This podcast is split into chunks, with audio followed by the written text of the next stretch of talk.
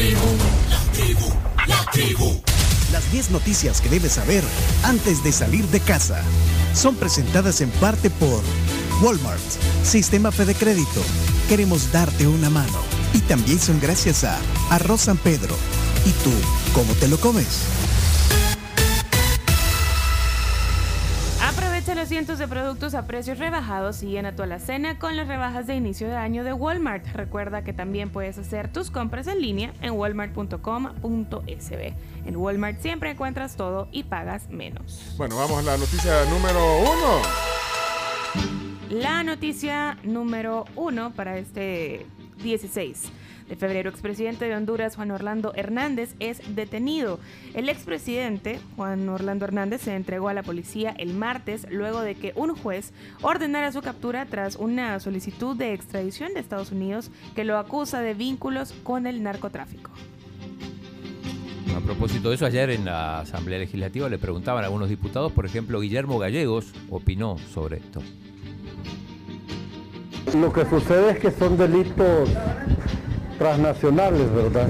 Que también involucran a, un segundo o tercero país, país y en este caso el narcotráfico es uno de estos delitos y por eso por los Estados Unidos lo reclama. Eh, es un precedente importante porque no importa que se trate de un expresidente, ahora pues va a ser juzgado en los Estados Unidos. Bueno, sí, gran impacto causó. La foto, eh, la, la imagen, los videos. Eh, de, del expresidente Juan Orlando Hernández saliendo hasta con cadenas. Con cadenas. Manos y pies. Manos y pies. Cadenas de amargura. Bueno, eh, ahí en una zona exclusiva de Tegucigalpa fue, ahí, bueno, en su casa de habitación, pues ahí, fueron a, a, detenerlo. Bueno, ¿qué más sobre? Vamos a la noticia número 2 entonces. Vamos a la 2. Bueno, vamos a la 2. Vamos a la 2. Asamblea aprobó con dispensa de trámite decreto que modifica condiciones por títulos de hasta 498 millones. La Asamblea Legislativa aprobó con dispensa de trámite un decreto que modifica las condiciones a títulos valores autorizados en diciembre para poder hacerlos más atractivos y así poderlos colocar. El 21 de diciembre pasado, la Asamblea autorizó que Hacienda emitiera esos 498.4 millones en títulos valores con plazo de hasta 40 años para financiar la brecha presupuestaria de este 2022. Bueno, eso pasó en la plenaria, hubo diferentes comentarios. Eh, vamos a, empezar con Claudia Ortiz, que de las que más participan, de las que más se oponen a este tipo de cosas. Esto decía Claudia Ortiz. Insistir en mantener el Bitcoin como una moneda de curso legal elevan aún más el riesgo de nuestro país. Y es por eso que no se han logrado colocar esos 498 millones en el mercado internacional porque ya nadie le quiere prestar a El Salvador.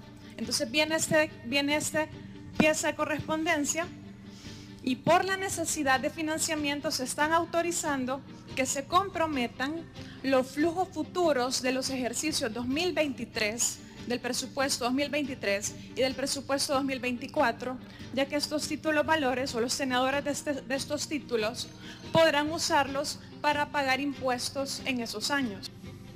Bueno, William Soriano, diputado de Nuevas Ideas, también opinó con la diferencia que el dinero antes se lo robaban y ahora se está invirtiendo realmente en la gente.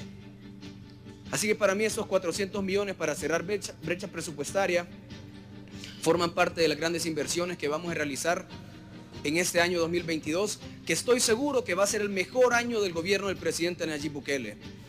Con los 10 impulsos económicos que estamos llevando a cabo, que ya se anunciaron dos, faltan ocho todavía. Creo que el país va a seguir en la ruta correcta en la ruta del crecimiento económico. El día jueves, quiero aprovechar también el ah. comercial para invitar al pueblo salvadoreño a sintonizar la comisión de sobresueldos, donde también vamos a luchar por recuperar el dinero que se llevaron en sobresueldos los funcionarios del gobierno de Sánchez Serén y que serán citados y que si Dios nos permite, con la ayuda de la justicia también van a devolver, devolver ese dinero que se llevaron de forma ilícita. A propósito, hubo un contrapunto entre Claudio Ortiz y William Soriano, los protagonistas de estos audios. Escuchemos. Yo me pregunto, bueno, ¿y el dinero que tienen los bancos de quién es? Es de la gente. Nuevamente vamos a estar jugando con los fondos de los ahorrantes para poder paliar una crisis del Estado porque quienes estamos en el Estado no queremos asumir nuestra responsabilidad. Gracias, presidente. Viene William. Gracias, diputada. Tiene la palabra el diputado William Soriano. Muchas gracias, presidente. Buenas noches al pueblo salvadoreño y a los colegas diputados. Yo creo que a la diputada que me antecedía, si ella quiere colaborar con cerrar la brecha presupuestaria, es bien sencillo. Que le diga a Roberto Rubio, su ex jefe, que devuelva lo que recibió de sobresueldos y ahí poquito a poquito vamos a ir llenando esa brecha presupuestaria con lo que se robaron los paladines de la democracia. Y para cerrar este tema, la opinión de Anabel Belloso, que también estaba en contra de, de cómo se están gestionando estos 498 millones de dólares. Esta medida que hoy van a aprobar es justamente una medida desesperada, porque se están cerrando para El Salvador cada vez más las opciones de financiamientos externos bajo condiciones favorables para el país. Bueno, y después hubo dos condecoraciones. Si no pasa todo el día viendo la Sí. plenaria, bueno, sí.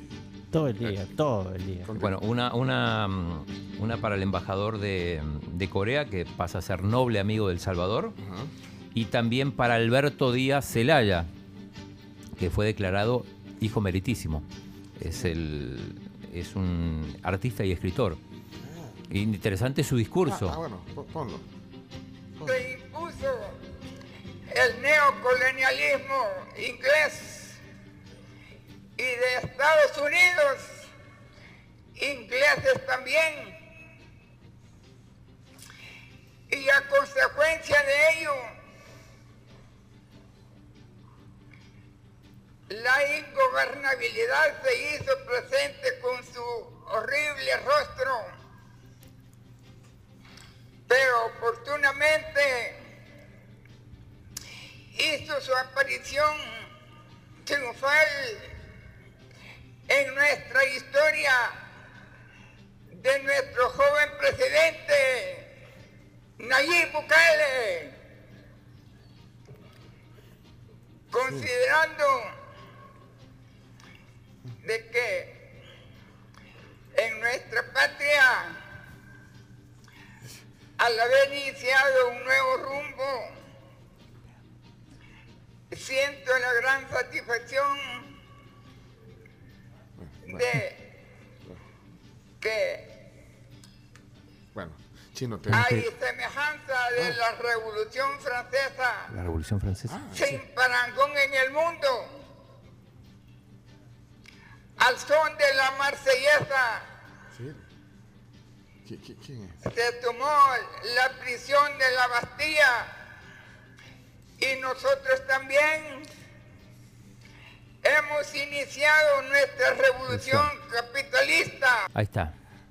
Bueno, hace un poco. El chino se ve hasta los mensajes de los premios. De, de- es un homenaje. Parece, sí.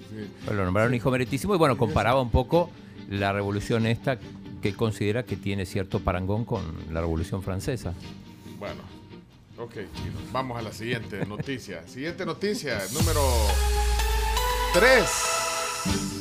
Diputado disidente culpa a Portillo Cuadra por la muerte política de Arena. El diputado suplente Guillermo Portillo, quien recientemente anunció a Arena, señaló al jefe de fracción de ese partido, René Portillo Cuadra, de la crisis interna que vive el instituto político desde noviembre pasado. Ahí tenemos audio de Guillermo Portillo, para empezar. Seis, siete meses cuando empezaban los problemas con Margarita Escobar, que no tienen la oportunidad. Cuando ella se ausenta, nosotros nos sentamos con el presidente del partido, le externamos la situación que hay, empiezan las represalias contra su servidor adentro de la ¿En fracción qué sentido de legislativa. represalia? Bueno, a mí me castigaron un mes y medio sin poder ir, ir al pleno legislativo. Porque realmente no quise atacar al presidente de la República de forma no respetuosa. Tener puntos de congruencia es una cosa, tener puntos diferentes es otra cosa, pero atacar específicamente al presidente de la República porque a un diputado se le da el antojo y ese es el premio para hacer llamamiento, en eso no estoy yo de ¿El acuerdo. partido te obligaba o te ponía con, le ponía Este condiciones López. a usted para que su postura fuera mucho más, eh, más allá de lo crítico, fuera más contundente, más eh, irrespetuosa? Creo que es el término que ocupó usted. Totalmente. Llega el partido, le da a usted un documento y le dice, esto tiene que leer. Y es ahí donde yo no estoy de acuerdo. Bueno, y, y opinó sobre esto también Portillo Cuadra, que es al que acusan. serán elegidos de la misma manera que los Está diputados la- y diputadas propietarios. Y mediante llamamiento de la Asamblea podrán integrarse, podrán integrarse para conformarla a propuesta escrita del coordinador del grupo parlamentario al que pertenezcan. La potestad de llamar a un diputado suplente para suplir a un propietario es del coordinador de la fracción legislativa. No es a propuesta de cualquier persona. Bueno. Ah, pleito. Mira, estaba viendo lo del, lo del artista, de, de- de don Alberto Díaz, era el, Sí. el discurso de la Revolución Francesa. 101 años. 101 años tiene. Está, está viendo aquí la, la- la- la obra, eh, como, bueno, todos sus aportes que ha hecho al al arte, la literatura. 101 años. No, no había dimensionado la edad que tenía. Bueno, eh, vámonos a la siguiente nota porque estamos, eh, estamos en la- tarde. estamos en la 4. ¿eh? Así es. Cuatro, número 4.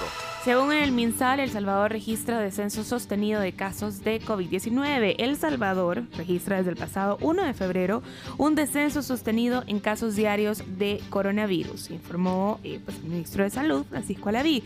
Aunque sin cifras para apoyar su tesis, el funcionario expresó que la cantidad de altas hospitalarias es mucho mayor a lo observado con anterioridad.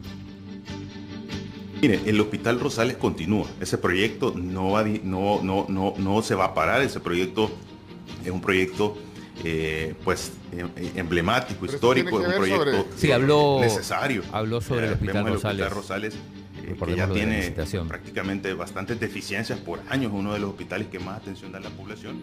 Bueno, ahí estaba hablando de las. Bueno, primero de Sí, la- pero, pero de atención con el tema COVID que entre mm, pacientes graves, que son 772, y pacientes críticos, que son 153, casi, casi mil.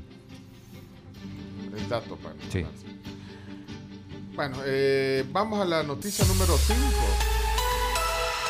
El gobierno de Guatemala critica reportaje de Yamatei en medio salvadoreño. El gobierno de Guatemala y el Ministerio Público eh, del país centroamericano criticaron este martes una publicación del medio salvadoreño El Faro en el que se señala al presidente local Alejandro Yamatei de corrupción.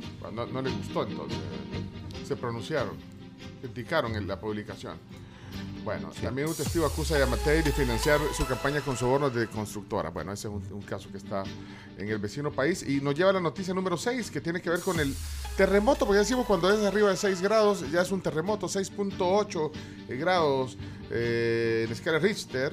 Es la, bueno, la, la magnitud de, de este temblor que aquí pues, despertó a muchos a la Se una, sintió. 1.12 de la mañana, eh, pero ahí está entonces varias poblaciones con algunos daños, derrumbes, según eh, han reportado las autoridades guatemaltecas, afortunadamente sin víctimas que lamentar. Así que ese fue el temblor, fue eh, pues, epicentro a costa de Guatemala, pero Guatemala, sí. se sintió Se fuerte, sintió aquí, aquí. también despertó a muchos ahí por la 1.12 de la madrugada. Eh, noticia número 7. Ocho concejales de cinco alcaldías de Usulután renuncian al partido Gana. Ocho concejales de cinco alcaldías del departamento de Usulután anunciaron la mañana de ese martes su renuncia al partido Gana y su incorporación al naciente movimiento político Fuerza Solidaria. Bueno, vamos a la número 8. Bueno, renuncias, renuncias todos los días. Eh, eh, número 8. Mañana eh, el Chiro estará pendiente eh, AM y PM de la Comisión de Sobresueldos en la Asamblea Legislativa y es que han citado eh, para la mañana a Yancy Urbina, la Comisión A las Legislativa. 10. A las 10. ¿Y, y en la tarde? En la tarde, Eugenio Chicas, que yo creo que es el primero que va a hacer doblete. Porque estuvo por las ONGs. Estuvo por la NG y ahora va a estar en esta comisión. Creo que hasta ahora nadie había, había estado en dos comisiones diferentes citado. Bueno, así que mañana eh, la comisión que investiga los sobresueldos va a tener a Yancy Urbina, que era presidenta de la Defensoría del Consumidor, y a Eugenio Chicas, que era el, el presidente del Tribunal Supremo Electoral. Exacto. Y, y también vocero, creo que. ¿Fue vocero Sí, de quién? De, de Sánchez Serén. Vocero era. ¿eh? Sí. Ah, pues yo A ver que- si va, va vestido de Bitcoin también, como, como fue la otra vez, todo con, con los rótulos. Bueno, y eh, la noticia número 9 tiene que ver con bomberos. eh, información de la autoridad de bomberos. Sí, justamente, incremento de incendios atendidos en 2022. De acuerdo con las autoridades, las cifras destacan un aumento considerable en incendios en lo que va del año, pues desde el 1 de enero hasta el 14 de febrero, el Cuerpo de Bomberos ha atendido un total de 399 incendios en maleza seca, lo que supera los datos del año pasado en el mismo periodo, cuando se alcanzó un total de 120. Este fue el rubro con mayor auge, pero también en incendios forestales y de estructuras. Bueno, precaución entonces, alerta. Gracias eh, también al aporte que hace eh, Bomberos del Salvador en bueno, atender estas emergencias. Eh, número 10 tiene que ver con las mascotas. Así es, el gobierno inicia vacunación antirrábica para perros y gatos. Se inició ya oficialmente esta campaña de vacunación a nivel nacional de manera para, pues obviamente para salvaguardar la salud de la población, así también como de los animales de compañía. Bueno, atentos para cuando pasen ahí, ¿ven? para, que aprovechen. Bueno, bueno. No soy para gatos y perros, Ah, chomito. máchalo. Sí, sí, bueno. Dudo que alguien tenga un caballo En su ahí, casa. ahí en, la- en el patio. Bueno, ahí hasta aquí las 10 noticias que hay que saber. Ahí estamos. Entonces, hoy eh, con el segmento. eh, Leonardo Méndez Rivero se quedó con algo, ¿no? Claro que Rápido, sí, por algo, supuesto. Un extra de Frescos de Nodal, como para seguir hablando un poquito de Nodal. La mamá de Cristian Nodal, ¿sabes qué? ¿Qué? Ya borró las fotos que tenía de Belinda en todo su Instagram. Y aparte, eh, los colegas de Ventaneando sacaron unas cuantas imágenes de Cristian Nodal visitando la casa de su exnovia. Parece que cada día vamos descubriendo un poquito más lo que está detrás de esa ruptura tan, tan dura para el espectáculo. Ok. Eh, ¿Algo más? Eh, bueno, aquí eh, en la farándula local eh, anuncian eh, que se van a casar Mariana Belloso, periodista de, de economía, y Jorge Colorado. Que lo tuvimos aquí el lunes. El lunes estuvieron aquí y ya anunciaron ayer que se bien. casan. Damos suerte entonces. Va a ser padrino, chino. Ojalá que nos inviten a la boda. Siento que va a estar bien chiva esa boda. Va a estar llena de estrellas, al menos. Bueno, señoras y señores, ahí está eh, Prensa Brosa hoy de algún detalle. Breves. También extra en el Parque de Noticias. Eh, 10 noticias que hay que saber. Hoy Marvin Aguilar y Carlos Araujo aquí en el estudio. El hermano de Walter. No, pero es Carlos. Sí, pero es Carlos Araujo. Una- Carlos Araujo. Una referencia. Y Marvin, qué serio veo a Marvin. Marvin, Marvin. Mira, hoy Marvin te tenemos desayuno. Te tenemos el café que siempre pedís. El café. Cinco cafés te debemos, ¿verdad? Pero bien, bien serio. ¿Por qué tan serio? Ah, Ay. por Carlos. Está- Carlos. Ya, está- ya están discrepando con Carlos. Sí. Ay, hombre. Venimos con ellos cuando regresemos. eh, son 7.58. Ah, híjole. Bueno, pero, Real Madrid, juega la selección femenina, hoy empieza. Bueno, vamos, vamos, vamos a la pausa, venimos con eso, deporte y por supuesto nuestro invitado ya aquí en el estudio. Ya regresamos, somos la tribu. Torre Humana lleva un avance en su construcción a paso firme. Ha sido diseñada para ofrecer una experiencia única tanto a médicos como a pacientes. Será un moderno centro médico de 20 niveles y que se encuentra en una ubicación estratégica en Colonia San Benito, sobre Avenida La Capilla. Si quieres más información, puedes llamarles al 2246 0808. Y para ganar con tu estilo en este 2022 solo tienes que visitar tu centro comercial favorito, compra productos Remington para caballeros, registra tus datos y gana gorras o cosmetiqueras oficiales del Manchester United. Remington, estilo desde 1937. Me llegan las rolas presas, las... Somos la tribu, la tribu FM.